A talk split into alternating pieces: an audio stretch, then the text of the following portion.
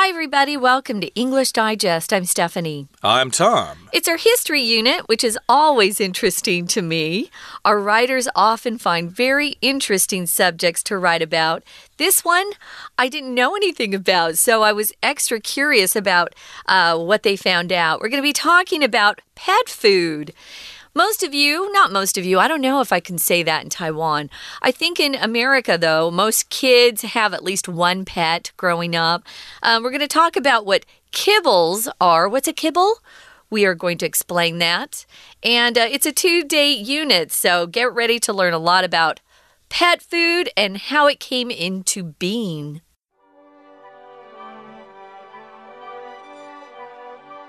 If you've ever had a cat or dog, you know what their food is like. It's either a bag of brown kibble or a tin of wet chopped up meat.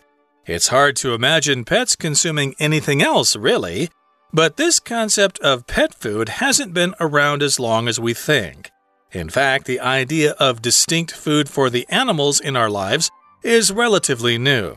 For most of human history, Animals stayed outside and ate either raw meat or table scraps. After the Industrial Revolution, though, the expanding middle class wanted more civilized pets like cats and dogs to live indoors as companion animals. In 1860, American entrepreneur James Spratt devised the world's first commercial pet food, Spratt's Meat Fibrine Dog Cakes. Spratt first marketed his cakes to prosperous British gentlemen who could afford their expensive price. He advertised them as being the only choice for health conscious pet owners, and soon the dog cakes were flying off the shelves in the US too. The pet food industry continued to grow, with canned pet food becoming the popular choice in the early 1900s. However, for decades, many dog foods were made from ground horse meat. This resulted in tens of thousands of horses being slaughtered annually to feed the industry. The outrage this news generated among animal lovers, along with harsh rationing during World War II and stricter regulation after, led pet food makers to get creative. In the 1950s, the Ralston Purina Company created the first pet kibble using a special process. It had a long shelf life and could be packaged cheaply in bags or cardboard. Today, kibble based pet food persists as one of the most popular options. Okay, guys, let's take a look at the title first. The past, which is the history, and the present, that's current day. Um, of pet food. Notice, guys, that food is non count. I'm noticing more and more people in Taiwan wanting to put S's on non count nouns like bread, food, equipment, information. Be careful with that. We almost we almost never put an S on food for native speakers, even though they're different types of food we're talking about. So be careful with that. Um, just as an example, uh, you could also write this title as Pet Foods apostrophe S, Pet Foods Past and Present, the history of pet food. Uh, there are different ways to write the title too. So, just in case you were curious. Now, if you've ever had a cat or dog, you know what their food is like. Yeah, I've always uh, felt kind of sorry for the cats and the dogs.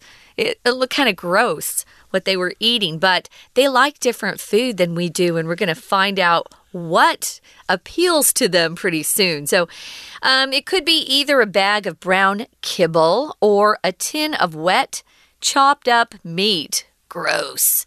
A kibble is a word that Tom and I were familiar with because of growing up in America. There was a food company and they made something called kibble and bits and it had a little dog chasing after this wagon that was filled with meat.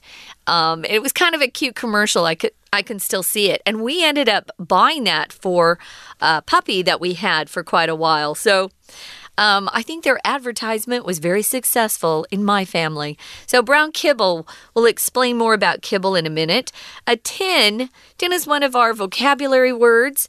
Tin is a type of metal, yes, but it also means a metal container. Uh, we tend to use can more frequently in American English. Uh, the British love to say a tin of something. Um, and our writer is British. We love him. So you'll either see a tin of something or a can of something.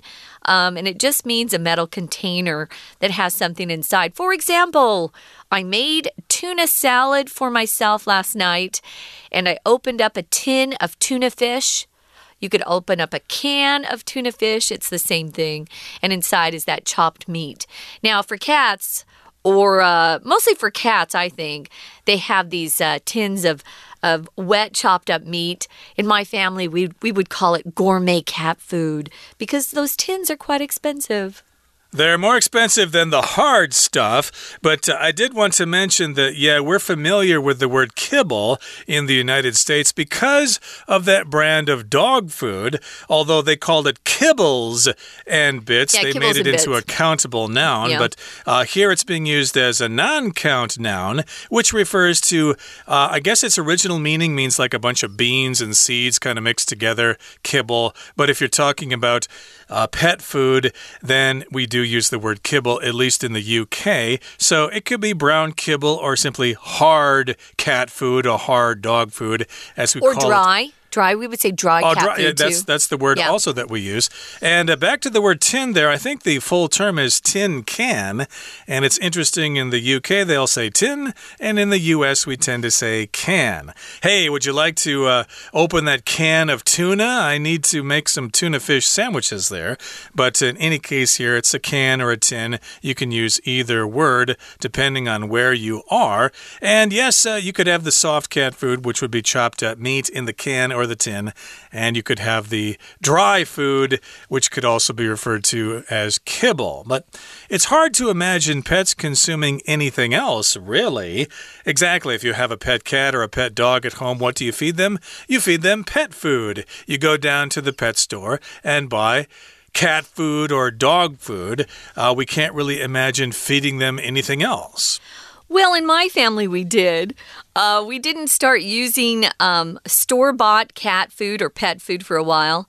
My mom was different. She believed that animals belonged outside. And so I never knew I was allergic to dogs and cats until I was much older. I had no idea. But our pets were outside. So, um, a lot of times growing up, we would have steak for dinner, and my mom would, of course, give that uh, the leftovers to, or the scraps, we call them scraps, we'd give that to our dog to eat. Oh, uh, that made Maverick really happy. That was the name of our dog. He would rather have people food, as we called it, uh, than, you know, the kind you bought at the grocery store. He didn't really like that so much. I think we spoiled him. Anyway, yeah, the concept of pet food hasn't been around as long as we think. Even for me growing up, we used people food for quite a while, uh, less so with cats than the dogs. Uh, so, in fact, it says the idea of distinct food or food only used for one thing or for animals in our lives is relatively new. We're going to be talking about the history of pet food. So, for most of human history, animals stayed outside. That was that was what happened in my house and ate either raw meat or table scraps. Uh, animals can eat raw meat. Um, they have better digestive systems than people. Um, they can eat things that uh, would hurt people to eat, um, like bone. Sometimes uh, chopped up bone will go into their bodies and they can survive that sort of thing. Um, but uh, table scraps, as I said, uh, you can also say leftovers from dinner or lunch or something. Uh, yeah, we had maybe pieces of fat or things like that from our steaks or whatever. They love that. And uh, also with uh, Fred, our dog Fred, uh, we used to have this little game. Was uh, he could of course catch the food in midair, right? If you threw it at him, he could catch it Like a frisbee. like a frisbee, right? And uh, of course, we tried to throw it at him harder and harder to see if he could catch it. And then sometimes, of course, he was just too slow and couldn't catch it. But uh, we weren't mean to him or anything. We You're weren't trying boys. to heard him. We're just testing his reaction time there. But he was actually pretty fast there. He could catch those things in midair, and it was pretty cool. But uh, the point here is that uh, animals mostly stayed outside and either ate raw meat or table scraps. We didn't really have any special food for them. And after the Industrial Revolution, though, the expanding middle class wanted more civilized pets like cats and dogs to live indoors as companion animals. So, of course, we've got the Industrial Revolution, which, of course, changed a lot of things. A revolution does refer to a big change. It could be a, a national revolution like the French Revolution or the Mexican Revolution, the American Revolution, etc. But this is the Industrial Revolution when people gradually stopped working on the farm and started working in factories. Yeah, we had factories that were suddenly very popular. They had invented uh, the use of steam engines, and so it changed life forever. So the middle class wanted more civilized pets.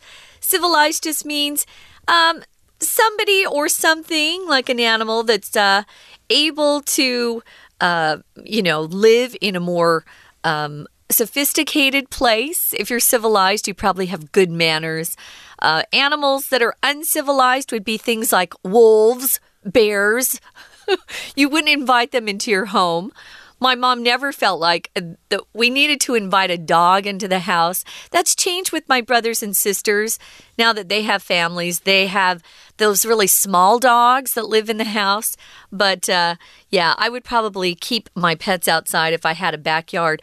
Well, or, you're from Arizona, yes, not from Iowa, so yeah, yeah, it would would have been uh, inhumane to make our dogs and cats stay outside. Wait, in the middle of January. No, I know what you're saying. Well, in the winter, but in Arizona, it's very hot. So my hmm. mother bought little baby swimming pools for the dogs. Isn't that nice? Yeah, it's great. Yeah, those uh, golden retrievers, I guess, really like to swim, but uh, most animals won't won't go in the water unless you throw them in. We had a dog that loved water. He was a hunting dog, an Irish Springer Spaniel, and they live in water. So yeah, he was very happy to have his swimming pool. We're going to talk more about this particular topic, guys, but right now we're going to listen to our Chinese teacher. 听众朋友，大家好，我是安娜。相信大家这个都有养宠物的这种经验。我们今天要来谈谈看这种宠物食品，这种所谓的 cable，这种粗磨饲料、干饲料，它的历史哦。好，我们来看一下，在第一段当中，第一段我们要特别注意一下第四句的地方。第四句他说啦，他说宠物食品这种概念呢，其实没有我们想象的那么久。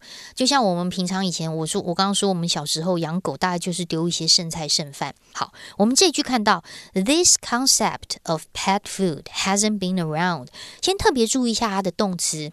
Something has been around，不是在四周哦，而是存在的意思。那到底这样子的食物存在了多久呢？好，我们在第二段当中啊，其实一开始就说了，大部分的这个人呢，人类的历史当中，其实动物都是在户外的。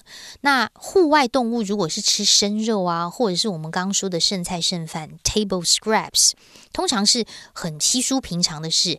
可是重点是在在这个工业革命之后呢，有一些中产阶级，他们希望猫跟狗可以。更为所谓的开化，更为文明，所以后来才发展出所谓的 kibble 这种粗磨饲料。我们在第二段，在第一句的地方，我们把一个片语抓出来，连接词片语 either or，either raw meat or table scraps。我们同样回到第一段的地方，第二句也出现了非 A 则 B，不是 A 就是 B，either A or B 这个连接词。好，同样在我们第二段第二句的地方，它有点长，最后面倒数第三个字的 s 可以把它圈起来，在这里是介系词，如同、好像以及表示身份的意思。这个身份就是 companion animals，这个动物是要跟我作伴的哦，而且是要 live indoors，住在室内的，所以他们希望呢，这些宠物能够 more civilized，更为文明。We're going to take a quick break. Stay tuned. We'll be right back.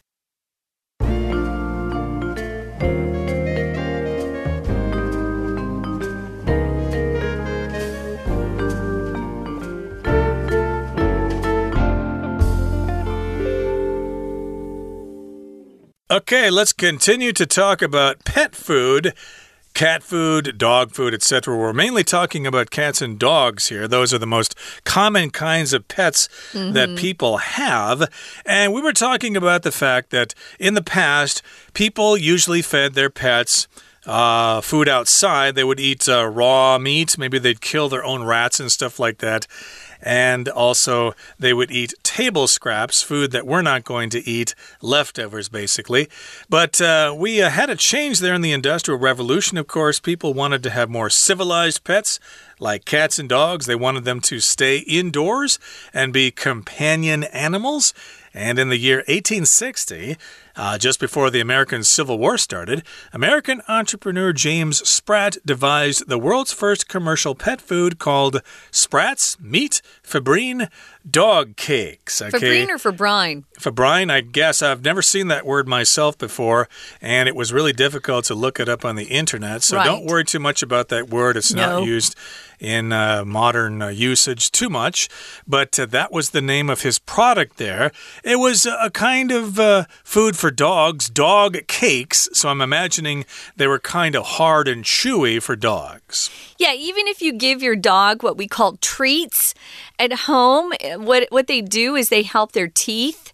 They clean their teeth. Um, they think they're delicious. We would look at it and go, "Oh my gosh, that looks terrible." But uh, yeah, Animals, again, eat differently than people do. So, Spratt, the inventor, he marketed his cakes to prosperous British gentlemen who could afford their expensive price. Yeah, that's what they often do. Um, if you have a product and it's expensive, you're not going to waste time advertising it to the middle class or to the poor uh, lower classes. They can't afford it, they don't have enough money. So if you're prosperous, you have quite a bit of money. Maybe you earned it yourself, you've been successful in your career or maybe someone in your family died and left you their wealth, which is nice. So, Spratt advertised them as being the only choice for health conscious pet owners. And soon the dog cakes were flying off the shelves. This is a phrase we use to say something is selling very quickly. It's very, very popular. Wow, that new pair of shoes that just came out, it's sell they're selling like hotcakes. They're doing really, really well. Now, of course, that's the way that these pet food companies get us to buy their expensive pet food. They tell us that if we love our pets, we want to give them the very best. Exactly. And of course, they're manufactured with the pet's nutritional needs in mind. So if you feed them anything else, you could be hurting them. So indeed, buy our product and guarantee that your cat or your dog will get the best food and will live a really, really long time. So, yes, when this uh, food came out, uh, he advertised them quite well. And uh, of course, they sold quite well. They flew off the shelves, they sold like hotcakes as you said. Now, here in the mm -hmm. next paragraph, it says the pet food industry continued to grow, with canned pet food becoming the popular choice in the early 1900s. So, yes, that was uh, in the early 1900s, uh, before the Titanic sank and before World War I, of course, people were preferring to have canned pet food pet food that was in cans or tins as opposed to bags of hard food. Right, so you'll never guess what was inside. Uh, they were actually using ground horse meat. Uh oh. If meat is ground, um, they just take a large piece of meat and it's uh, separated to very small, small pieces. We use ground hamburger, uh, ground beef to make hamburgers, I should say. But in Taiwan, I've also seen a lot of ground pork ground chicken. Uh, sometimes it's easier to make patties or those round things that we put in sandwiches and um, on buns, as we call them. Well, people um, wanted to buy this ground horse meat for their dogs, and so this resulted in tens of thousands of horses being slaughtered annually to feed the industry. That's what happens when something gets popular. Um, sometimes there's an overuse of that one thing. So, slaughter just means the killing of animals for food. We also use this word, though, sometimes, guys, when there is an awful um, awful event that happens where a lot of people are killed at the same time. They were slaughtered. We might see this in a newspaper article or on the news. Uh, maybe there was a bomb that was exploded by a terrorist trying to kill people, or maybe someone uh, went into a place and uh, shot 50 people, killed them all. We would use that word slaughtered, but typically it's a word that we use to talk, talk about killing animals for food. Pigs are slaughtered, uh, cows are slaughtered for beef, things like that. So uh, people were pretty upset when they learned that their beloved horses were being killed. Exactly. Now, the next sentence is a little tricky here, so pay special attention. It says The outrage this news generated among animal lovers, along with harsh rationing during World War II and stricter regulation after, led pet food makers to get creative. Now, the basic sentence here is. The outrage led pet food makers to get creative. Okay, so the outrage, of course, refers to the anger that people felt because all those horses were being slaughtered. Who doesn't love horses? They're just such majestic creatures. You can ride on them, they're beautiful. How could you possibly kill horses in order to feed cats and dogs? So people were very angry about that.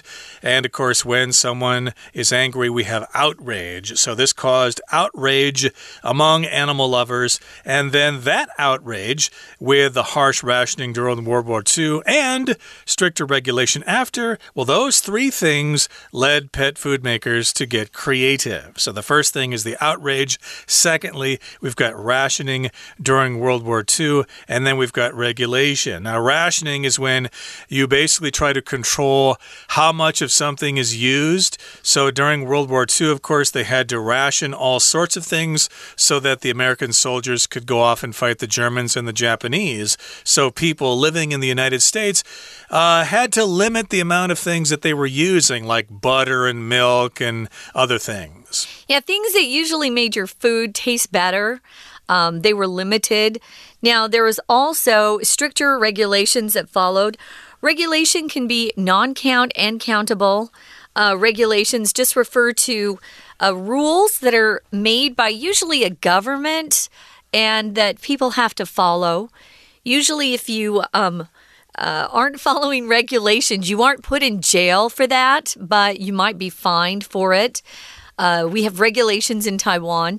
We did uh, where you had to wear a face mask. That's a regulation. That's not a law that you'll be put in jail for. So there were stricter regulations after that, although. Some cultures just like horse meat, like the French. They love horse meat still. Mm. So, this led pet food makers to think more creatively, they had to come up with something else. And so in the 1950s, the Ralston Purina Company, which still exists today, they created the first pet kibble using a special process. So they kind of uh, put things together like seeds and uh, other grains that they could use. And what ended up happening is this kibble had a long shelf life. It would last forever. It didn't get old, so you'd have to throw it away. And they could package it cheaply in bags or cardboard. Uh, even today, it's sold in bags and those uh, boxes that are made of cardboard. And uh, today, kibble based pet food persists. It continues as one of the most popular options or choices. And of course, I can't help but doing this, but Purina makes the famous Purina dog chow and Purina cat chow. Uh, you might see those brands uh, in stores here in Taiwan. Who knows? Okay, that brings us to the end of our explanation for today. Here comes our Chinese teacher. 所以在一八六零年代的时候啊，美国企业家 James Spratt 他就先发明了一种 dog cakes，就是所谓的商业的宠物食品。那么这种肉饼呢，其实当时还蛮受欢迎的，因为它的行销方法很特别。那么 spread 呢，它首先是把这个 dog cakes 行销给付得起这种昂贵价钱的英国的富裕的绅士，然后又刊登广告说他们是重视健康的宠物主人唯一的选择。所以狗饼当时一开始在推出，这是所谓的第一代的宠物食品，卖的就非常好。我们同样在第二段这个地方，请注意一下第四句，这里有一个限定用法的关系子句哦。当然，原本句子的主词 spread 后面加的动词叫做 marketed。market 当动词就有行销的意思，行销给谁呢？先行词出现，prosperous British gentleman，这些很有钱的、富裕的英国的绅士。限定用法则从 who 到句尾的地方，这些绅士是可以 afford 负担得起昂贵价格的这些富裕的英国绅士。好，第五句我们来看到后面呢，动词出现叫做 advertise。广告，广告后面的 them 这里的代名词特别注意，指的是它的狗食哦，dog cakes。而后面的 as 还是介系词，就是加身份，身为是什么什么。所以呢，基本上 spread 是把它的 dog cakes 做广告、打广告，说 as 是唯一的宠物主人的选择。好，那么接下来呢，宠物食品就一直不断持续成长啦。后来呢，到了差不多一九零零年，也就是二十世纪初期的时候啊，很多人呢都一直在这个买这个宠物食品。不过，因为好几十年以来啊，这些狗粮都是用磨碎的马肉制成的，所以一定要杀很多马才能够供给这样产业的需求。当然，这会有一些负面的影响，因为这个消息呢，在动物爱好者当中就引起很多的愤慨。然后当时在呃二十世纪中呢，又发生了第二次世界大战，就食物呢、水啊、电啊都有严格的配给，之后还有更严格的规定，让宠物的食品制造商呢，又把他们原本这个所谓 dog cakes 这一类第一代的宠物食品呢，做了一些变形。我们在最后一段，请看一下第四句的地方，第四句这里比较特别哦，因为它的主词其实有三个，第一个是 the outrage 愤怒。后面带了一个省略关带的关系子句，从 this 到逗点 lovers 这边省略的是 that 或者是 which。第二个主词呢，则由 along with 逗点之后这个连接词或者是所谓的介系词，连同 harsh rationing 严格的分配。好，第三个主词是在 and 之后，stricter regulation 更严格的规定。好，真正的动词才出现，逗点之后的 led 导致了 pet food marketers to get creative。那么这些 pet food makers 呢，就变得比较有创意啦，所以就用一种 special process 很特别的一种制成，才产生了今天我们看到的 kibble 这些所谓的。干的所谓的干的粗磨饲料，当然粗磨饲料呢，到现在呢一直都是最受欢迎的选择。不过我们明天还要针对这个粗磨饲料还有更多的讨论哦。明天见，我是安娜，拜拜。That's it for today, guys. We have one more day to talk about the past and present of food, pet food. What we're using today. I'm going to talk about what animals like to eat as uh, opposed to people. We like completely different things. We're going to find out what those things are. So stay tuned for our next program. But right now, we got to say goodbye. For English Digest, I'm Stephanie. I'm Tom. Goodbye. See ya.